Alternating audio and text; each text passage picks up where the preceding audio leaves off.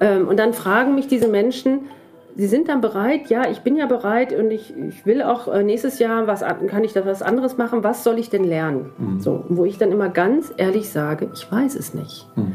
Ich kann Ihnen nicht sagen, wie Ihre Arbeit nächstes Jahr aussehen wird.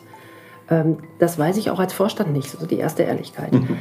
Das Einzige, was ich relativ sicher weiß oder sogar sehr sicher weiß, sie wird anders sein im nächsten Jahr.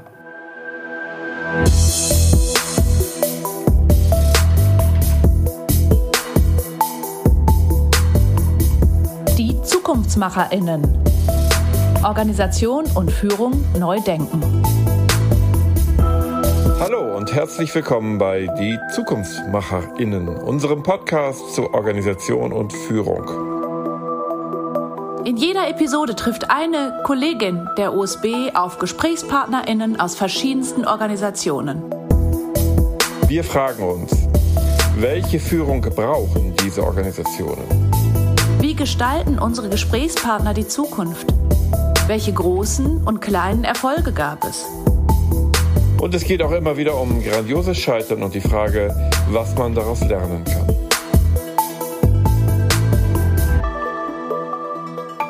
Hallo, mein Name ist Frank von der Reit und ich bin Berater der OSB International. Wir begleiten Unternehmen in ihren Veränderungen auf dem Wege zur Digitalisierung in unserem OSBI-Podcast Die ZukunftsmacherInnen.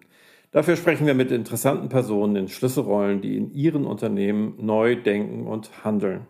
Und diese Kombi ist für uns besonders wichtig. Heute habe ich das besondere Vergnügen, mit Karen Walkenhorst zu sprechen.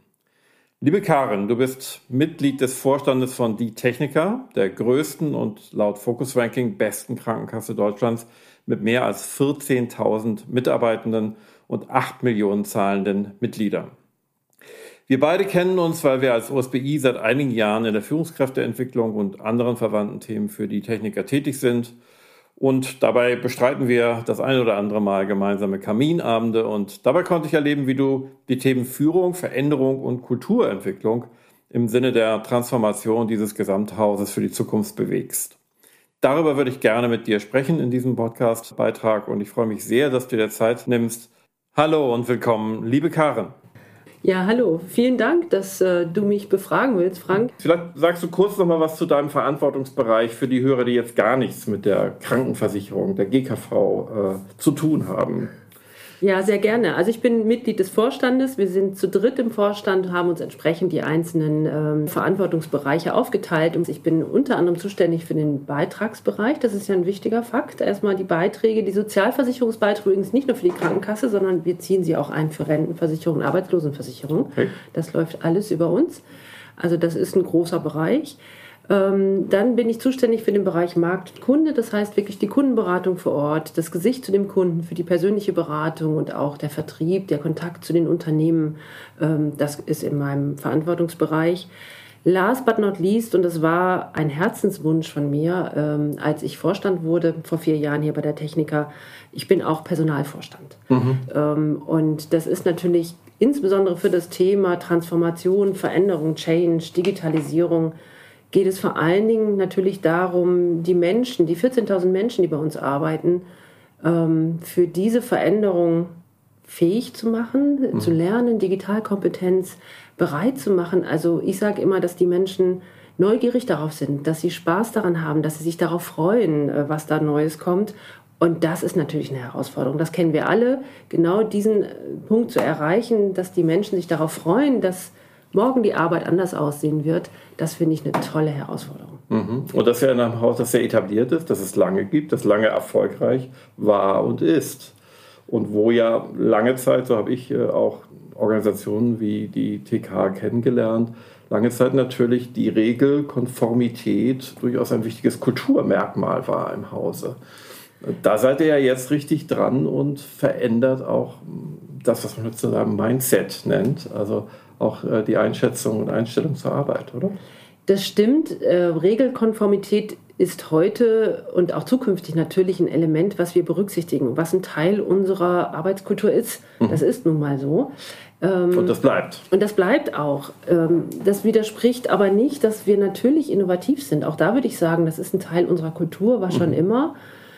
Die Zeiten sind aber anders. Und das wissen wir ja in jedem Markt, in der Gesellschaft. Das Thema Veränderungsdynamik, Schnelllebigkeit, Anpassungsfähigkeit, Dinge neu lernen, doch wieder etwas ähm, ja sein zu lassen, wo wir gestern noch dachten, das ist genau das Richtige, aber die Erfahrung gemacht haben, heute einfach klüger sind, dass wir es doch anders machen müssen. Mhm. Die Herausforderung für uns als Techniker bei dieser Veränderung ist, wir sind seit Jahren sehr erfolgreich. Mhm. Und trotzdem oder vielleicht gerade deshalb zu sagen, um auch zukünftig erfolgreich zu sein, müssen wir Dinge anders machen mhm. als heute oder gestern. Mhm. Ähm, das ist auch etwas, was, was ich finde, was man gut transportieren muss, worüber wir gut reden müssen, weil etwas anders zu machen heißt ja nicht, wir haben es bisher falsch gemacht. Mhm. Aber wir machen es morgen besser. Darum geht es mir immer wieder. Und das ist aber auch so eine Herausforderung, die wir haben, weil wir halt auch die letzten Jahre, Jahrzehnte sehr erfolgreich waren und da sagen natürlich manchmal unsere Mitarbeitenden, ja, wieso müssen wir das denn jetzt ganz anders machen? Das war doch bisher gut. Mhm. Ja, es war bisher gut, aber mhm. morgen besser. Wie positioniert sich denn die Techniker in diesem neuen, digital transformierten Gesundheitsmarkt? Was ist da eure Positionierung?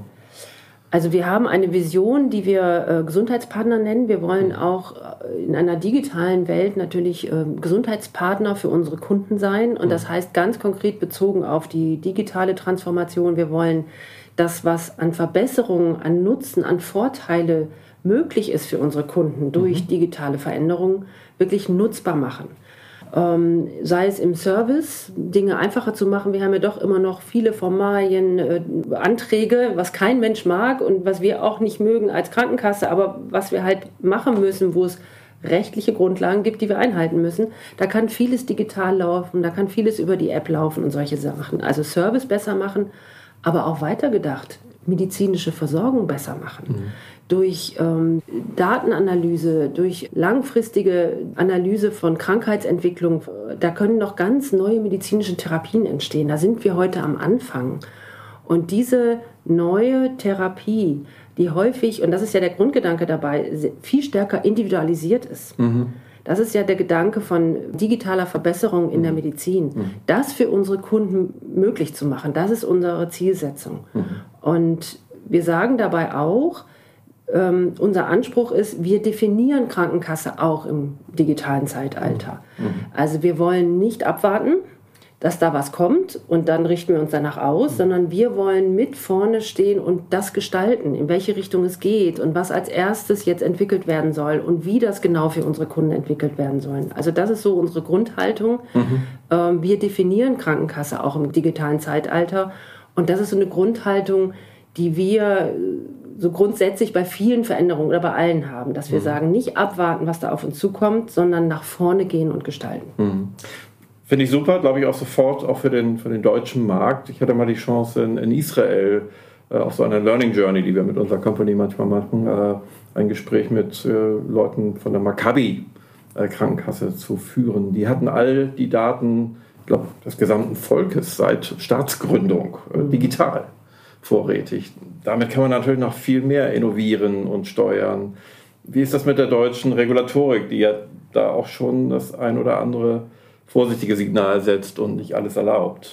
Ja, und das hat ja auch einen Wert. Das also hat einen das, Wert, was ja. wir als Datenschutz haben und dass wir halt nicht so staatlich zentriert sind und dass der Staat alle Daten hat. Weil in ja. Israel haben wir schon auch ein staatliches, sehr staatliches, zentralistisches System auch ja. in der Gesundheitsversorgung. Also das hat auf jeden Fall Vorteile und gerade Gesundheitsdaten sind hochsensibel und mhm. da brauchen wir einen Datenschutz. Aber, und hier ganz bewusst ein Aber, wir müssen es möglich machen, die Vorteile für die Menschen zu nutzen aus diesen Daten. Mhm. Und da einen guten, nicht deutschen Weg zu finden, sondern hier sind wir in Europa einen verankert, europäischen. Mhm. einen europäischen Weg zu finden, wie wir die Daten sichern, mhm. ähm, trotzdem nutzbar machen für die Menschen und vor allen Dingen im Gesundheitswesen nutzbar machen für eine bessere Entwicklung der medizinischen Therapieangebote. Und dann auch mit einem hohen Vertrauen wahrscheinlich in einen Akteur wie die TK. Ja, und das kommt jetzt auf Deutschland natürlich, ist das unser Hauptargument. Das mhm. kommt noch dazu. Ähm, wir sehen, dass mit Daten in der digitalen Welt ähm, sehr offen umgegangen wird. Ähm, wir alle tun das, weil es dann so einfach ist, eine App runterzuladen und die genau. Datenschutzerklärung wegzudrücken. Ne? Hauptsache, wir haben den Vorteil. Ähm, der Gesundheitsmarkt ist ein milliardenschwerer Markt mhm. und auch die großen Tech-Unternehmen, die wollen da alle rein. Mhm. Und das ist so ein bisschen die Alternative. Wollen wir unsere Gesundheitsdaten den großen äh, privat organisierten Tech-Unternehmen geben, die dann das alles machen, was dann irgendwann zukünftig möglich ist? Unser Argument ist, wir haben in Deutschland ein gutes System der gesetzlichen Krankenversicherung, die Körperschaften öffentlichen Rechts sind. Wir haben keine Gewinninteressen. Mhm. Ähm, und gleichzeitig sind wir aber auch äh, wettbewerblich organisiert, sodass mhm. wir um die besten Lösungen ringen, so im Wettbewerb untereinander. Das ist eigentlich eine sehr gute Ausgangslage, um zu sagen, die Daten sind geschützt bei einer Körperschaft öffentlichen Rechts. Mhm aber sie sind nicht zentral beim Staat, der da sofort Zugriffe hat. Mhm. Sie sind aber auf der anderen Seite auch nicht bei privat organisierten, profitorientierten Unternehmen. Mhm. Nun wird das ja für die Mitarbeitenden ziemlich viele Veränderungen mit sich bringen über die Zeit. Äh, und ähm, bin ja selber in der Qualifizierung bei euch immer mit tätig. Und wir versuchen unseren Kunden eigentlich an manchen Stellen wirklich auszureden, noch über Veränderungskurven zu arbeiten, weil da immer so eine Schwere drin, drin hängt. Äh, manchmal ist das ja auch wirklich berechtigt bei sehr einschneidenden äh, negativen Veränderungen. Bei euch ist ja im Moment noch so eine Situation, dass ihr sagt, wir wollen äh, unsere Mitarbeitenden eigentlich auf neue Rollen, neue Tätigkeiten, neue Produkte hin bewegen, und zwar nicht mitnehmen, sondern mit ihnen mhm. diesen Weg gehen. Nicht? Und es gibt dieses äh, schöne Konzept äh, von Clark, äh, einem australischen Forscher, Embrace Change. Mhm. Du hast kürzlich auf einer Tagung, glaube ich, einen Vortrag gehalten, Veränderung muss Spaß machen oder macht Spaß, macht mhm. eigentlich Spaß. Ähm, mich würde interessieren, weil da ist ja so eine Haltung drin, die sagt, guck doch mal auf das, was du hinzugewinnst. So verstehe ich das jedenfalls mhm. auch, ne? durch, die, durch die neue Welt. Ähm, wie kriegt ihr das hin, hier im Haus äh, auch diese Offenheit zu generieren dafür und auch den Mut, den es braucht, um dann sich in neue Rollen hineinzubegeben, neue Sachen zu lernen. Für Leute, die vielleicht sehr, sehr lange schon äh, bestimmte Routinetätigkeiten gemacht haben. Wie kriegt mhm. ihr das hin? Was macht ihr da? Ja, also erstmal ist das für mich persönlich so eine Grundhaltung. Ja, es wird noch viel Veränderung geben und ich persönlich, wenn ich das höre, sage sofort, oh ja, mhm. ist das toll, es wird Veränderung geben und ähm, es, wir können was Neues gestalten wie ich ja auch gerade beschrieben habe, wir wollen als TK die digitale Transformation gestalten. Mhm. Wir wollen definieren, wie eine Krankenkasse zukünftig aussieht. Und das, das ist komplex und viele Herausforderungen, aber wir sehen da die Chancen und wollen sie gestalten. Das ist so unsere Grundhaltung und entspricht auch meiner Grundhaltung. Ähm, das ist völlig klar, das ist keine Selbstverständlichkeit für alle Menschen. Mhm. Ich glaube, wir haben es auch vielen über Jahre so ein bisschen ähm, ausgeredet oder, oder verunsichert oder wir haben es verlernt, vielleicht schon in der Schule früher, ähm, dass, dass was Neues lernen, dass Veränderung Spaß macht. Ähm, und wie schaffen wir so eine Kultur? Das ist eine Herausforderung und ich bin mir sicher, ähm, das haben wir bestimmt noch nicht endgültig erreicht und da wird es auch keinen Endpunkt geben. Ja. Was machen wir konkret? Also ich würde damit beginnen, dafür braucht es viel Vertrauen erstmal ähm, und man braucht eine Vertrauenskultur. Wir haben eine gute TK-Kultur, wir haben eine sehr wertschätzende, menschliche, ähm, alle Kollegen, Kolleginnen gehen gut miteinander um, so würde ich das mal einfach zusammenfassen. Daran aber weiter zu arbeiten, äh, wirklich da ganz viel Ehrlichkeit ähm, auch in diese Kultur mit reinzubringen. Das ist so der erste Aspekt, den ich nennen möchte. Und ich konkretisiere auch diese Ehrlichkeit. Ich werde das natürlich ganz häufig gefragt von Kollegen, Kolleginnen, die Angst davor haben oder äh, was sich da verändern wird und dass sie mit den Anforderungen nicht mehr klarkommen. Und sie machen jetzt seit 30 Jahren den und den mhm. Prozess mhm. und Aufgaben. Mhm. Da hat sich auch die letzten 30 Jahre mal schon was geändert. Aber genau, die haben ja auch das Gefühl, sie haben das immer weiterentwickelt, sogar diesen Prozess und verbessert. Ne? Genau. Mhm. Ähm, und dann fragen mich diese Menschen, Sie sind dann bereit, ja, ich bin ja bereit und ich, ich will auch äh, nächstes Jahr was kann ich da was anderes machen, was soll ich denn lernen? Mhm. So, wo ich dann immer ganz ehrlich sage, ich weiß es nicht. Mhm. Ich kann Ihnen nicht sagen, wie Ihre Arbeit nächstes Jahr aussehen wird. Ähm, das weiß ich auch als Vorstand nicht, so die erste Ehrlichkeit. Mhm. Das Einzige, was ich relativ sicher weiß oder sogar sehr sicher weiß, sie wird anders sein im nächsten Jahr. Und diese Grundhaltung, das erstmal zu erklären und diese Ehrlichkeit und dann sagen, und das wissen wir alle, und jetzt geht es darum, sich mental oder von der Haltung her auf diese Veränderung einzulassen. Und zum Beispiel, du hattest gerade in deiner Frage das auch bewusst formuliert, das ist manchmal sagen ja Worte was. Am Anfang haben wir auch davon geredet, wir wollen die Menschen alle mitnehmen. Mhm Nee, das ist ein passives Wort. Wir Mhm. wollen die Menschen nicht mitnehmen. Wir wollen die Menschen befähigen, dass sie die Veränderung jeweils mitgestalten können und selber gehen können. Ähm, Und das macht, glaube ich, die große Veränderung. Dann macht Veränderung Spaß, wenn ich sie mitgestalten kann. Und das ist unsere Grundhaltung. Und das versuchen wir den Menschen zu erklären und leben es auch, weil das hat auch was mit Vertrauen zu tun. Wer ist Ja. denn wir, wenn ich fragen darf?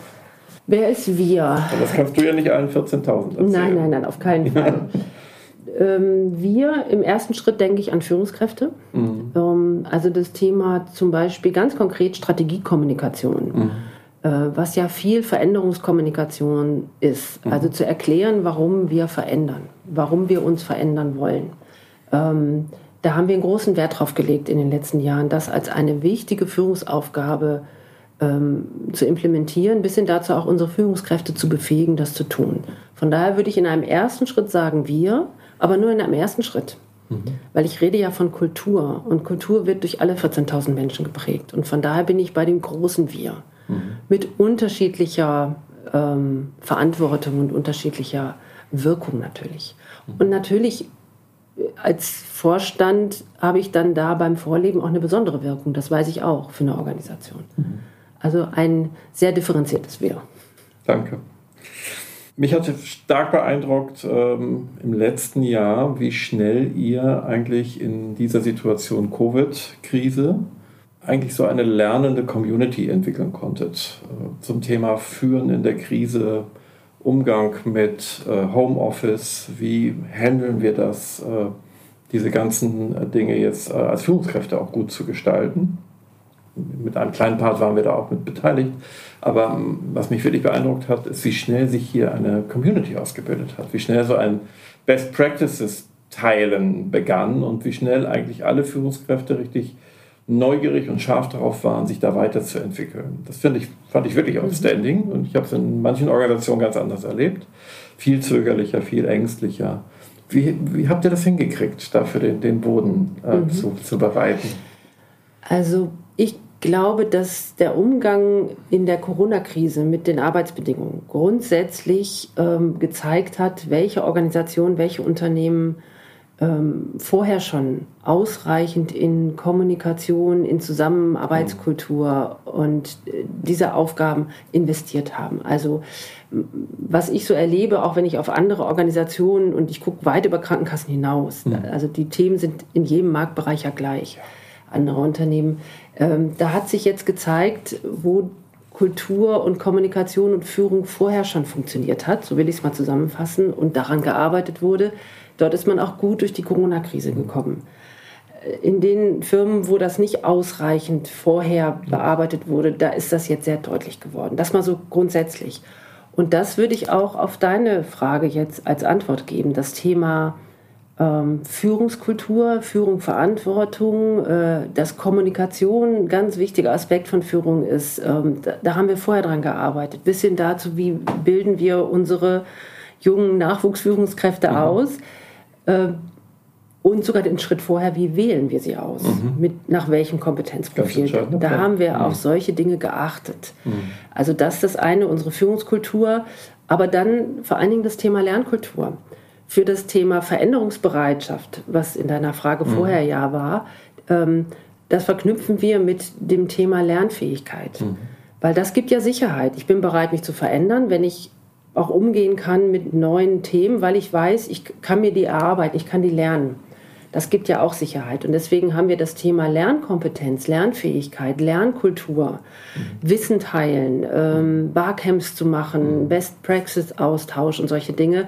Das haben wir in den letzten Jahren ganz intensiv gelebt, zum Thema gemacht, ähm, implementiert ähm, und immer noch nicht zufrieden. Da gibt es noch viele Dinge, die noch besser laufen können. Aber da ist schon auch vor Corona eine ganze Menge passiert. Und in dieser Kombination, da hatte ich auch das Gefühl, ähm, das war toll. Also da, da konnten wir ernten so ein bisschen ähm, aus dem, was wir vorher gesät haben. Und das ist ja auch der Boden, den man dann bräuchte, um tatsächlich äh, neue Rollen, auch ganz neue ähm, Karrierepfade zu entwickeln, vielleicht für die Zukunft, neue Produkte zu entwickeln in irgendwelchen hybriden ähm, Teams und, und übergreifenden Gruppen. Da braucht man wahrscheinlich dann auch genau diesen Boden, um das überhaupt herstellen zu können. Das stimmt. Das ist ja natürlich jetzt so der nächste Entwicklung oder Weiterentwicklungsstrang der Organisation. Ähm, hybride Form, das lernen wir jetzt gerade. Ihr implementiert gerade Flex Office, Flex Desk Konzepte im Hause. Ähm, wie wird denn Ortsunabhängigkeit und Virtualisierung euer Unternehmen verändern mittelfristig? Hast du da schon Bilder?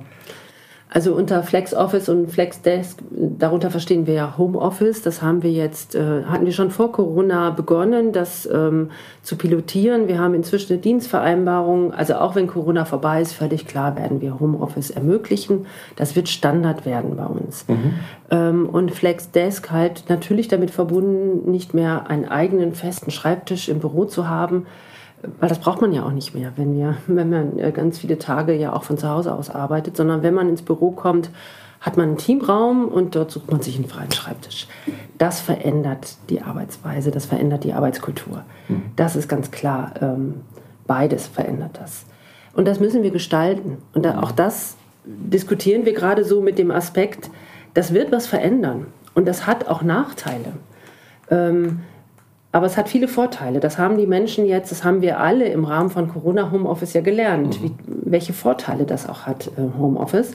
Und da jetzt drauf zu schauen und zu sagen, okay, das wird was verändern. Was es verändern wird, also deine Frage kann ich nicht beantworten.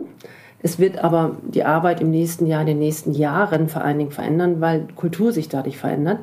Lass uns das gestalten. Mhm. Lass uns die positiven Aspekte, die wir jetzt alle schon erlebt haben, dauerhaft gewinnen, mhm. sichern und das, was es gegebenenfalls an Nachteile hat, ähm, möglichst gut gestalten. Also wir hatten schon gesprochen, das mhm. Thema Führung wird anders. Mhm. Führung remote ist nochmal eine größere Herausforderung, wenn ich die Menschen nicht mehr immer zufällig sehe, auf dem Flur, im Vorbeigehen. Also ich muss viel aktiver in die Kommunikation gehen, zum Beispiel als Führungskraft. Also das ist dann eine Methodik, um die Nachteile des Homeoffice in der Führung aufzufangen. Mhm. Ähm, das Thema Zusammenarbeit, Teamkultur. Wir leben davon, dass die Tekaler, Tekalerinnen wirklich sich als Team verstehen ja. und füreinander einstehen. Ja. Und wenn Sie sehen, hier schafft jemand seine Arbeit nicht einspringen, weil der Kunde muss bedient werden.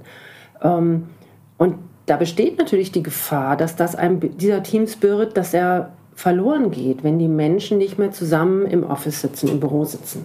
Wenigstens nicht mehr jeden Tag, sondern vielleicht nur noch einmal im Monat sich treffen zum Teammeeting. Also müssen wir dafür andere Mechanismen schaffen, Methodiken schaffen. Ich nenne das neue Rituale. Mhm. Neue Rituale in dieser Remote-Welt, in dieser ja, digitalen Arbeitswelt, die diesen Team-Spirit aufrechterhalten neue Rituale. Und da probieren wir gerade aus. Das mussten wir jetzt in Corona, ne? digitale mhm. Weihnachtsfeier, wie furchtbar. Mhm. Genau. Das machen wir bestimmt besser wieder persönlich, aber viele andere Dinge sind auch toll. Da haben sich tolle Dinge entwickelt. Und zum Beispiel ähm, gerade heute so, wir haben dieses Thema Lunchlotterie. Ich nehme einfach mm, dieses Beispiel. Ja. Das war so ein Kulturveränderungsthema vor ein paar Jahren, dass man ja. nicht mehr mit denselben Leuten essen geht, sondern dass man sozusagen sich zulösen lässt, mit genau. wem man jetzt mal in die Mittagspause geht. Ja. Das machen wir inzwischen deutschlandweit, mm. weil man geht ja sowieso nur digital zusammen in die Mittagspause. Das heißt, ich kann plötzlich cool. mit einer Sachbearbeiterin aus Freiburg mal meine Mittagspause mm. digital verbinden. Das ist ja nicht dasselbe wie zusammen essen gehen, aber dafür ein Gewinn, weil sonst mhm. wäre ich mit der Sachbearbeiterin aus Freiburg nie zusammen mhm. in die Mittagspause gegangen. Mhm. Also das zu gestalten, ähm, das sind Herausforderungen, aber auch wieder tolle Möglichkeiten. Insgesamt fasse ich das immer mit zwei Worten zusammen. Das Thema Homeoffice, flexibles Arbeiten, ortsunabhängiges Arbeiten. Wir schwanken so zwischen Entgrenzung und Entfremdung. Mhm. Entfremdung ist das, was ich gerade angesprochen habe so wenn man nicht mehr so häufig im Team ist, zusammensitzt, nicht mehr so häufig im, im TK-Büro sitzt, ist man dann noch so, so nah dabei. Wir reden immer vom blauen Blut, was wir alle haben als TKler, mhm. TKler. Gehört man ne? eigentlich noch dazu? Na, also gehört man noch dazu, genau. Wo ist das neue Wir? Hm? Genau diese mhm. Fragen. Also das ist das Thema so Entfremdung. Und da mhm. müssen wir gegenhalten, neue Rituale finden. Entgrenzung ist dann das Gegenteil, dieses überhaupt nicht mehr Feierabend machen können. Ne? Also ja. nee, und das glaube ich, das wird die nächste Herausforderung werden, weil wir haben jetzt ortsunabhängiges Arbeiten. Das Thema zeitunabhängiges Arbeiten wird die nächste Fragestellung sein. Die ist ja jetzt schon da. Mhm, genau. so. ja, ja. Und da kann ich auch schwer beantworten, warum sollen denn ähm, einfach Fälle, die nur schriftlich sozusagen, also im PC, ohne direkten synchronen Kundenkontakt, warum dürfen die nicht abends abgearbeitet werden, wenn die Kinder im Bett sind? So, dass wir natürlich tagsüber telefonisch erreichbar sein müssen und so, das weiß jeder. Aber Klar. es gibt ja auch eine Menge Arbeit, warum kann ich die nicht abends machen? Mhm. Und ähm, das wird die nächste Fragestellung sein. Aber dann kommt, was für eine Kultur steckt dahinter? Heißt das, ich muss abends auch erreichbar sein? Und das, das ist, ist, ja noch so die, und das die ist das Thema darunterliegende Strömung häufig. Ne? Wenn mein Chef mich anruft, muss ich doch immer erreichbar sein oder meine Chefin.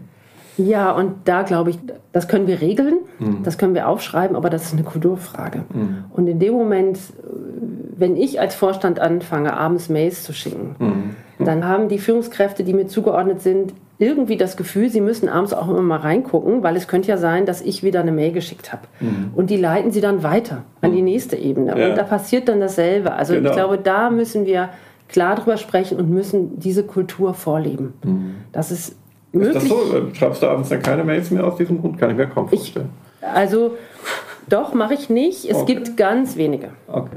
Ganz wenige. Das ist wirklich wichtig. Äh, und nein, es gibt auch ganz wenige Menschen, wo ich weiß, da kann ich das jetzt machen. Okay. Und ich weiß, der leitet das jetzt aber nicht auch noch an die nächste Ebene weiter. Mhm.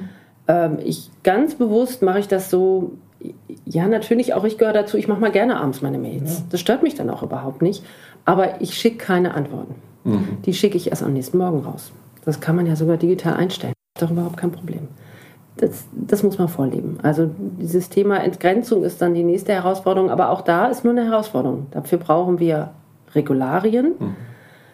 aber auch eine Haltung und eine Kultur, um das gut zu gestalten für die Menschen. Mhm. Nun gibt es aber gegen Flex äh, Desk, äh, Flex Office oder Home Office ja auch immer Widerstände, die ihr wahrscheinlich auch erleben werdet, wenn ihr jetzt solche, solche Konzepte nochmal mehr ausrollt. So verstehe ich gerade die aktuellen Bewegungen, ne, dass man gerade diese ähm, neuen Arbeitsformen jetzt auch äh, wirklich einführt für alle äh, in der gleichen Art und Weise. Welche Arten von Widerständen treten denn auch bei den Leuten? Was kriegt ihr damit? Was kommt bei dir an äh, in der Vorstandsrolle? Mhm. Also zwei Aspekte. Einmal das Thema Homeoffice an sich. Ähm, haben wir, wie gesagt, ja vor Corona schon angefangen zu diskutieren. Und da gibt es die klassischen Vorbehalte, die du schon überall gehört hast, von mhm. den Führungskräften wenn ich die Menschen nicht mehr sehe, dann weiß ich nicht, ob sie arbeiten. Mhm. Was natürlich ein rein emotionales Gefühl ist, weil wenn ich ein Team mit 25 Leuten führe, die sehe ich sowieso nicht, ob die arbeiten oder nicht. Also ja. Äh, ich sage, wir haben 14.000 Menschen und die allermeisten sind sehr loyal und hoch engagiert und die arbeiten und wollen den Kunden betreuen und wir wollen ihre Arbeit gut machen. Natürlich mhm. gibt es auch ein paar Ausreißer, wie überall. Die Menschen schaffen es aber auch im Büro, sich irgendwie durchzuschlängeln. So, Punkt. Aber diese Diskussion haben wir gehabt, da kann ich im Vergangenheitsform reden. Ähm, da hat Corona geholfen. Wir haben alle gemeinsam jetzt die Erfahrung gemacht, es mhm. funktioniert ja. So. Mhm.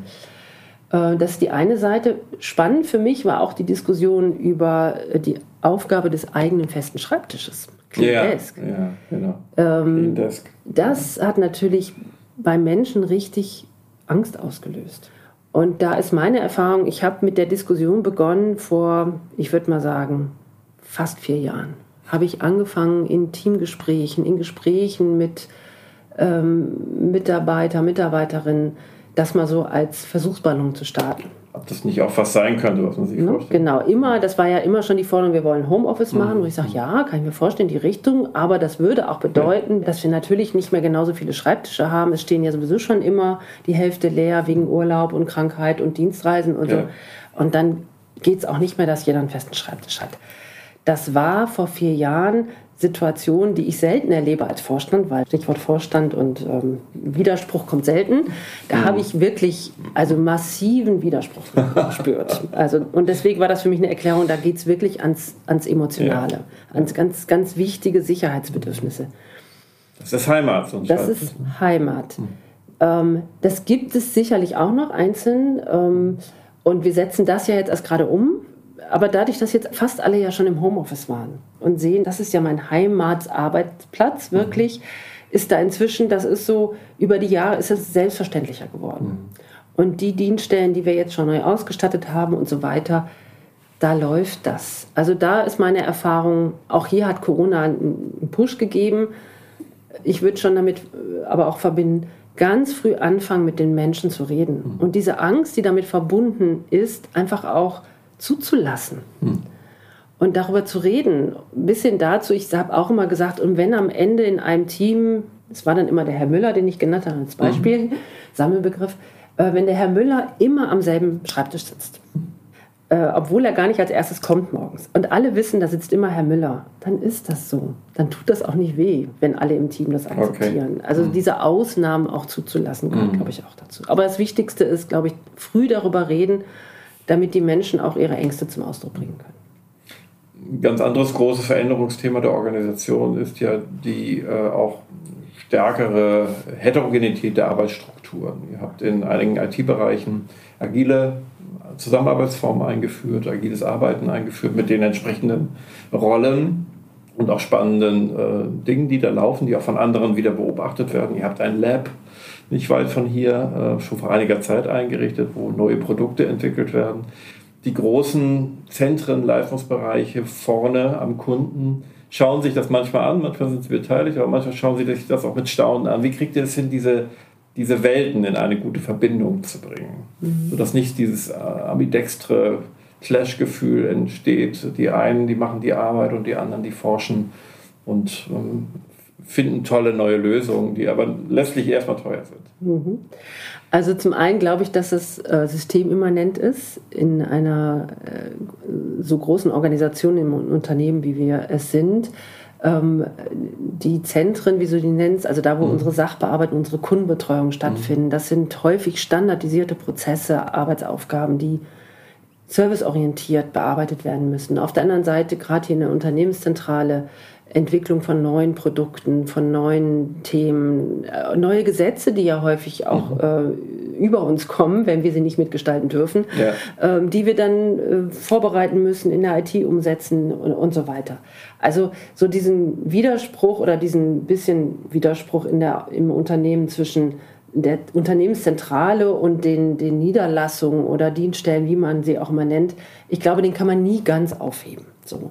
Was du jetzt ansprichst, sind jetzt auch agile Arbeitsformen, mhm. äh, die das natürlich nochmal differenzieren. Und zum Beispiel auch in der Unternehmenszentrale gibt es die Einheiten, die, die das tun und die anderen, die, äh, die, ganz, die ganz agil arbeiten dürfen ja. und andere, wo wir auch sagen, ich nenne immer als Beispiel den Finanzbereich. Ja, wir haben einen Milliardenhaushalt. Ich ja. möchte nicht, dass die agil ja. arbeiten.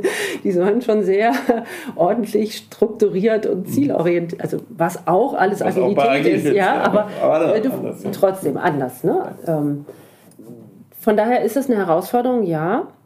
Ähm, meine Antwort darauf ist aber dann eine einfache. Ich glaube, die Haltung dahinter und die Werte und ähm, die, die Grundwerte, wie wir in der TK zusammenarbeiten wollen, welche Kultur wir haben, welches Menschenbild wir haben, mhm. das ist immer gleich. Und dahinter steckt auch eine, eine Wertschätzung von allen TKler und TKlerinnen, egal welchen Job sie machen. Ich sage auch immer, jede Sachbearbeiterin ist genauso wichtig mhm. äh, wie ich als Führungskraft oder als Vorstand. Mhm. Natürlich habe ich eine andere Wirkung, eine andere Rolle, aber auch sie spricht konkret mit dem Kunden und muss dort serviceorientiert ja. und freundlich und da manchmal kritische Gespräche, weil wir Leistungen nicht erstatten können, und so gibt es ja auch, richtig gut machen. Und mit so einer Haltung da äh, grundsätzlich drauf zu schauen und, und so eine Haltung komplett im Unternehmen zu haben, dieselben Grundwerte, das ist das Verbindende. Und deswegen haben wir in unserem Führungsbild ja auch in der Mitte stehen, Haltung verbindet. Mhm. Diese Grundhaltung. Und dann gibt es natürlich Arbeiten, die sind unterschiedlich. Das weiß auch jeder. Mhm. Und für bestimmte Arbeiten und Aufgaben gibt es unterschiedliche Methoden, sie sinnvoll abzuarbeiten. So, das mal so als Grundhaltung. Dann kommt jetzt dazu, wenn wir ganz konkret ähm, von den neuen agilen Arbeitsmethoden, ähm, da achten wir darauf, es gibt ganz klar agile Strukturen äh, mit anderen Rollen und so weiter. Hinter Agilität stehen ja aber auch bestimmte Methoden einfach, wo wir genau. sagen, das sind Methoden, die sind auch sinnvoll im operativen Geschäft mhm. anwendbar. Und das passiert auch. Mhm. Also auch in unserer Produktion, wie wir das mal so nennen dürfen, mhm. also ja, in der Sachbearbeitung. Wort, ja. Mhm. ähm, die Teams organisieren sich jetzt zum Teil mit agilen Methoden. Das mhm. heißt, sie stehen morgens alle gemeinsam vorm Whiteboard, natürlich mhm. heute sogar digital, hätten mhm. wir uns auch vor anderthalb Jahren nicht vorstellen können, ja. Mhm. und entscheiden, wer heute welche Fälle bearbeitet, ähm, wer wann telefoniert, Also das gibt es und das sind agile Methoden, die mhm. auch im Liniengeschäft anwendbar sind. Mhm. Und das funktioniert. Und mhm. nochmal, gerade bei Agilität, dahinter stehen ja nicht nur Methoden und Rollen, sondern hinter Agilität steht ja auch eine Haltung, ein anderes Mindset, mhm. wie den Menschen, die dieses Thema Agilität ja sozusagen auch vorantreiben, ja auch ganz wichtig ist. Und da schließt sich für mich der Kreis. Das ist das, was ich als erstes sagte. Dieses Mindset, die Haltung muss gleich sein. Mhm. Dann kann ich den Menschen auch wunderbar erklären, warum in dem einen Projekt nach klassischer Wasserfallmethode gearbeitet werden soll und in dem anderen Projekt agil und in der Sachbearbeitung halt im Liniengeschäft nach ganz standardisierten Prozessen. Mhm. Und wie kriegt ihr das hin, dass dieses Mindset jetzt viral geht? Also dass äh, immer mehr Führungskräfte, immer mehr Mitarbeitende, immer mehr Rollen äh, auch tatsächlich davon angesteckt sind. Du lebst das, äh, viele andere leben das auch, die ich kennengelernt habe bei euch. Aber es ist ja irgendwie auch eine Bewegung, die ihr erzeugt habt mhm. dafür. Also das ist eine Bewegung, die wir erzeugt haben. Ein wichtiger Aspekt, glaube ich, ist das Thema Anschlussfähigkeit mhm. für Veränderung, weil das ist ja wirklich auch Kulturveränderung, diese Bewegung, die du ansprichst. Mhm. Ähm, damit haben wir vor Jahren schon ganz bewusst ja auch ähm, ein Kulturveränderungsprozess, Projekt gestartet. Mhm was mich persönlich dann auch überrascht hat, wie schnell dann wirklich Veränderungen möglich waren. Ich habe mhm. ja auch mal gelernt, gerade Kulturveränderung dauert Jahre, Generationen und so. Und dann, man, es gibt auch Tage, wo ich immer noch denke, ja, das stimmt. ich erlebe das nicht mehr. Gibt es auch, aber grundsätzlich meine Erfahrung schon, dass das, ähm, dass das doch relativ schnell geht. Ich habe so ein bisschen immer die Erfahrung, das sind so Veränderungsschritte auch in der Kultur, in der Haltung, auf die die Menschen warten. Mhm. Das ist etwas, was ja gerne genommen wird. Also das, ich bleib bei Hast du da ein Beispiel, was dich richtig ja, überrascht hat? Überrascht hat. Ich wollte jetzt gerade bei dem Beispiel bleiben, äh, was ich gerade sagte, ähm, agile Methoden in Teamorganisationen ja. halt. Ne? Wie mhm. gesagt, in der Regel Sachbearbeiterinnen, äh, meistens Frauen, die seit Jahren gewohnt waren, sie kriegen zugeordnet von der Führungskraft, du musst heute diese Fälle machen, äh, früher im Papier und mussten nachher die vorlegen und heute natürlich elektronisch. Und da keimt das so schnell auf, diesen Menschen zu sagen, organisiert euch doch selber, wer heute was macht. Das entspricht euch doch viel mehr. Dann könnt ihr das machen, wie ihr euch heute fühlt und könnt euch nochmal unterstützen und all diese Dinge. Ja, eigentlich könnte man sagen, es hat mich überrascht, aber andererseits bestätigt es mich auch darin, dass man sagen, es sind alles erwachsene Menschen, die ihr Leben organisieren. Und warum sollen die nicht ihre Arbeit organisieren können, die ja standardisiert ist, die sie kennen, die sie seit Jahren machen? Also auf der einen Seite eine Überraschung, wie das möglich ist, aber wenn man dann einmal drauf guckt, ja, warum eigentlich Wiederum nicht? keine Überraschung. Keine Überraschung. Auf der noch anderen Seite stehen die Teamleitungen, die ja das zum Teil bisher als einen ganz zentralen Part ihres Selbstverständnisses mit hineingebracht haben. Organisation des Teams. Die stehen jetzt davor und sehen, dass vieles auch ohne sie geht. Wie wird sich diese Rolle verändern, perspektivisch? Also die Rolle verändert sich stark. Hm. Ähm, auch durch das Remote-Arbeiten, aber auch da passen die Fäden ja gut zusammen. Ich hatte ja gerade gesagt, zum Beispiel in der, in der Führung mit Homeoffice-Teams und so weiter, mhm. wird Führung nochmal viel zeitintensiver, auch anspruchsvoller. Das Thema Kommunikation, Reden mit den einzelnen Menschen, das, die Erfahrung machen wir gerade alle, wird viel zeitintensiver, weil ich halt nicht mehr im Vorbeigehen mal in einem Büro, wo zehn Leute sitzen, mhm. mal reingehen kann und sagen kann, hallo, wie geht's denn? Und mal Stimmung aufnehmen, sondern ich muss zehn Menschen einzeln anrufen und mit ihnen mal reden. Mhm. Und alleine das, da merkt man doch, das schließen sich die Kreise gut, dass ich nicht auch noch zusätzlich als Teamleiterin morgens erstmal die ganze Arbeit verteilen muss, dass die Menschen das selber machen. Ähm, weil das geht gar nicht, dass ich das alles machen kann. Und von daher ist es vielleicht eine Veränderung der Führung, gar nicht in dem Sinne, dass es was ganz Neues ist, aber eine Veränderung der Schwerpunkte. Und es ist ja gut, dass das Thema Organisation noch stärker weggenommen wird. Weggenommen wird, ja, okay, wegfällt. Und dann auf das Thema Menschenführung ähm, mehr geachtet werden muss. Dafür mehr Zeit. Und Kommunikation. Und Menschenführung ist Kommunikation, genau. genau. Mhm. Hat sich dein Führungsstil eigentlich auch verändert in den letzten Jahren der digitalen Transformation, dieser ganzen Veränderungen, die wir jetzt schon beschrieben haben im Laufe dieses Gesprächs? Also mein Führungsverhalten hat sich natürlich entsprechend auch mit meinen Rollen verändert. Okay. Also zum Beispiel, ich bin vor vier Jahren in die Vorstandsrolle gekommen. Das hat noch mal bedeutet, ich musste mein Führungsverhalten verändern. Wenn ich jetzt mal aktuell auch auf das Thema ähm, Digitalisierung, Remote, Homeoffice mhm. führen, ähm, ist das eine große Veränderung für mein Führungsverhalten, weil ich auch immer davon gelebt habe, weil ich es auch gerne tun, wirklich im persönlichen Kontakt zu sein mit den Menschen. Ähm, ich mir immer viel Zeit genommen habe, auch in die Dienststellen zu fahren, überall ins Gespräch zu gehen, Teammeetings zu machen, Kaminabende. Das ist für mich immer ein Highlight.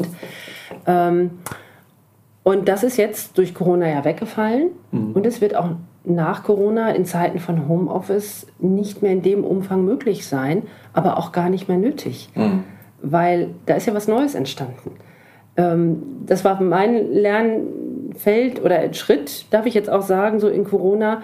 Da ist jetzt was weggefallen. Ich hatte dann zwischendurch auch das Gefühl, bei mir fehlt so der Kontakt ins Haus, in die Organisation. Wie geht es den Menschen eigentlich? Was passiert gerade? Ja. Nicht das, was offiziell in irgendwelchen Vorstandssitzungen berichtet wird, sondern ja. das, was halt nebenher Der Messfühler in die Organisation genau. drauf weg. Ne? Mhm. Und habe aber jetzt zum Beispiel gelernt, dass ich mich viel schneller in irgendwelche Meetings, die virtuell, die digital stattfinden, wirklich einfach mit einklinken kann. Mhm. Ja. Und sogar im digitalen das Thema hierarchieübergreifende Kommunikation sogar besser funktioniert. Mhm. Also das ist ja etwas, was wir erreichen wollen. Kommunikation, Führung auf Augenhöhe. Ja. Und ich sage ganz bewusst, dass wir es erreichen wollen, weil das haben wir bisher nicht. Das ist etwas, was wir leben wollen. Das ist keine Selbstverständlichkeit.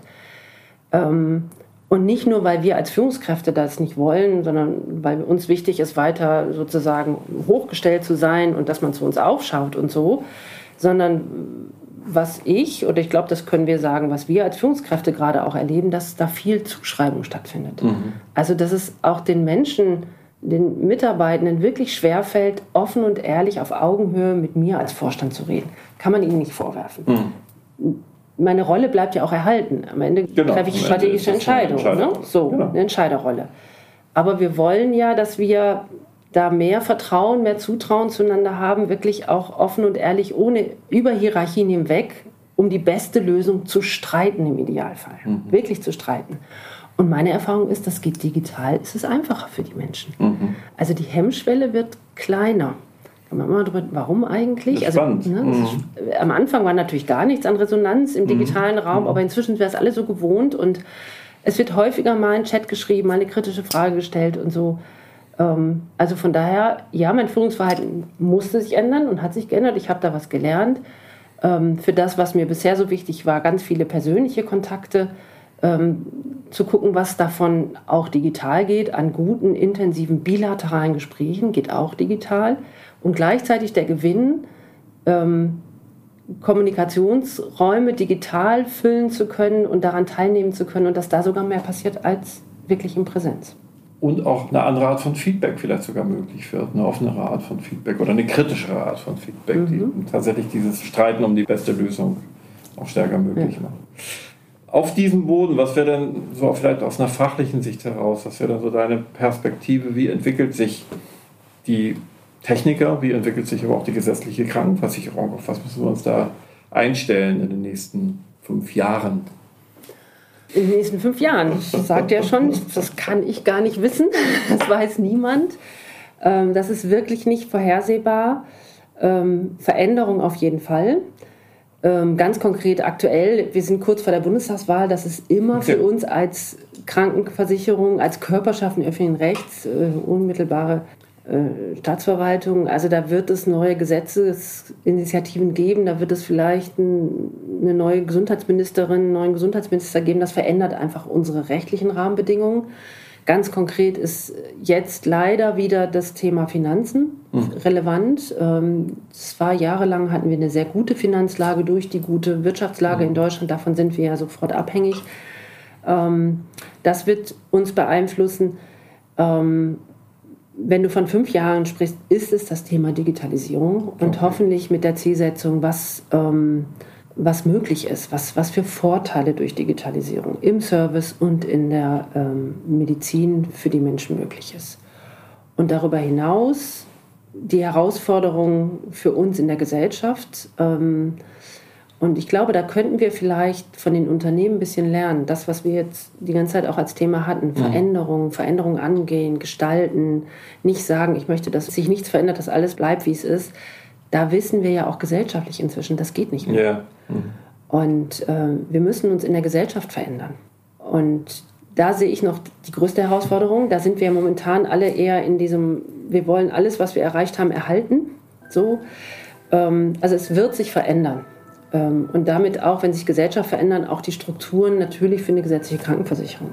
Ähm, verbunden mit dem Thema, dass Gesundheit schon immer ein wichtiges Thema war, aber auch in den nächsten Jahren wahrscheinlich noch wichtiger wird. Auch mit zum Beispiel den Klimaveränderungen, die vor uns stehen. Das wird ja nochmal einen Impact auch auf das Thema Gesundheit haben. Mhm. Und von daher wird Gesundheit ähm, noch wichtiger werden in den nächsten Jahren.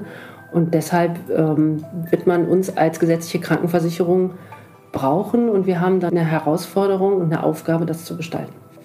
Gesundheit gestalten, Zukunft gestalten. Vielen Dank, Karin Walkenhorst, für diesen Beitrag, über den ich mich sehr freue, in unserem Podcast Die Zukunftsmacherin. Danke dir sehr. Vielen Dank, hat mir Spaß gemacht. Bis zum nächsten Mal. Merci. Tschüss.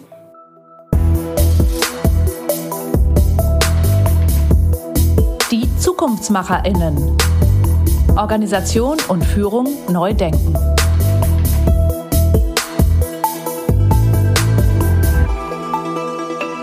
Das war unser OSBI-Podcast, die Zukunftsmacherinnen. Alle OSBI-Podcast-Beiträge finden Sie unter osbi-i.com und auf allen bekannten Plattformen. Vielen Dank fürs Zuhören.